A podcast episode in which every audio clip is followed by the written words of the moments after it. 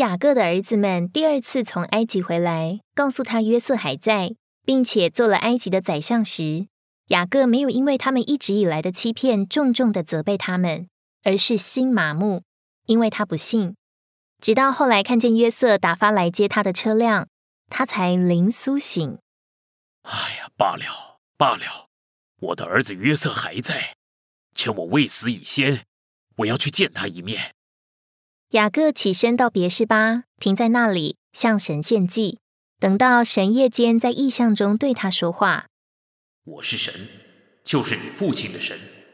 你下埃及去，不要害怕，因为我必使你在那里成为大族。”雅各听见神在夜间对他的说话，他才敢再起行。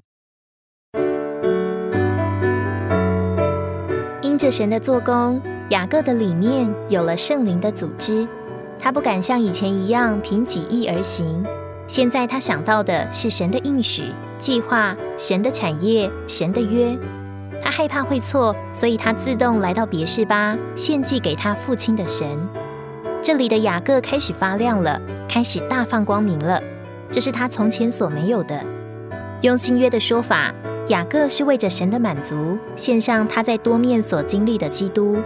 这是神渴望从我们得着的敬拜，但这种敬拜与我们生命的长大有关。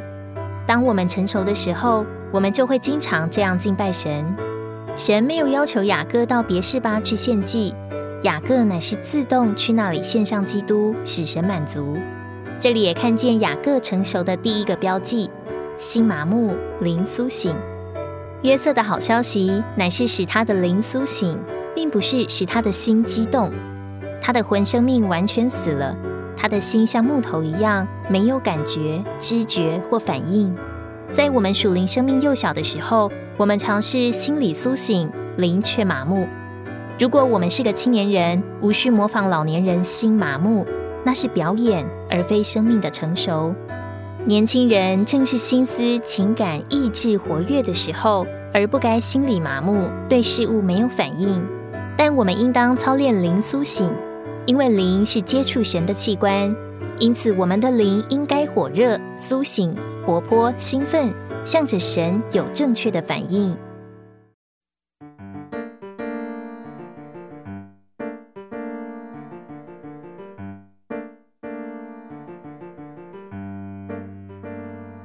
雅各到了埃及，见了约瑟后，就住在歌山地。后来约瑟引他去见法老。即便雅各是宰相的父亲，就外面来看，雅各还是比法老小，而且又是得靠法老得粮食而活的人。但是雅各与从前完全两样了。他一进去，并没有对法老说礼貌正直的话，他乃是伸出手来祝福。希伯来七章七节说：“向来都是卑小的蒙尊优的祝福。”那时虽然埃及是一个最强大的国家。法老又是这个强国的国王，又是雅各的恩人。可是雅各在法老面前并不失去他的地位。他看见在属世方面，虽然法老的位分是大的，但是在属灵方面，法老的位分却是小的。所以他能替法老祝福，他占住属灵的地位。这是一幅何等美丽的图画！法老问雅各：“你平生的年日是多少呢？”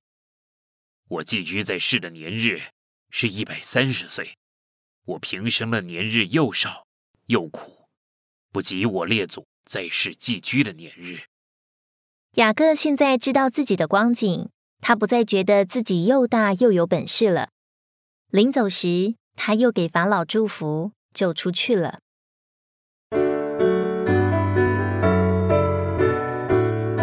雅各成熟最有力的标记是。他祝福别人，祝福是借着人生命成熟而有之神的满意。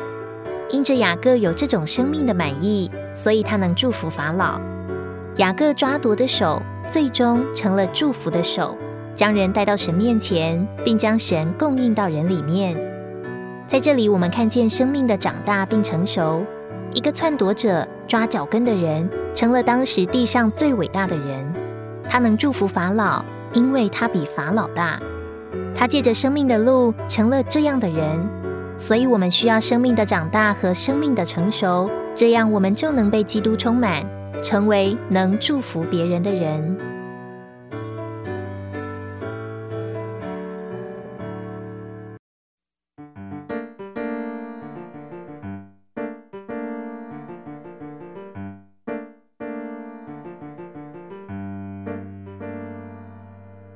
雅各在埃及待到他一百四十七岁。一天，他叫来约瑟，请约瑟把手放在他大腿底下，他曾经被神一摸的地方，指明他完全信靠神恩典的手。他要约瑟用慈爱和诚实待他，不要将他葬在埃及，而要葬在他列祖所葬的地方。因着约瑟答应并向他起誓，他就扶着杖头敬拜神。后来雅各生病了，约瑟带着两个儿子来看他。雅各为孙子祝福时，把右手按在次子以法莲头上，左手按在长子马拿西头上。约瑟以为父亲弄错了，我父不是这样。但以色列说：“我知道，我儿，我知道，他也必成为一族，也必昌大。只是他的兄弟将来比他还大。”他兄弟的后裔要成为多族。雅各又告诉他们，埃及是他们寄居的地方，他们是神的子民，神必与他们同在，领他们回到迦南地去。他们要达成神的目的。最后，雅各叫了他的十二个儿子来，就是以色列的十二支派，对他们说预言，把他们日后必须遭遇的事一起都告诉了他们。后来这些预言都一一应验了。最后，在创世纪五十章，雅各有一个超特的离世，他的安葬满了尊荣，因为他是在生命的成熟中离世的。虽然老眼昏花，雅各的灵却很清楚，他成熟了，并且在生命里与神是一，知道利以法莲在马拿西以上乃是神的旨意。在这里有一个人进到神的思想里，与神交通到一个地步，认识神到一个地步，能胜过身体的软弱。在雅各的预言里，我们看见神的心意也完成了，他得着了十二支派做他的子民，做他的器皿，成功他自己的目的，叫地上的万族都因他们得福。这也是神今天在召会身上的目的。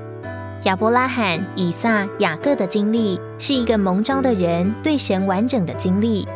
愿我们都认识并经历亚伯拉罕、以撒、雅各所经历的，好使我们成为神的器皿，达成神的目的。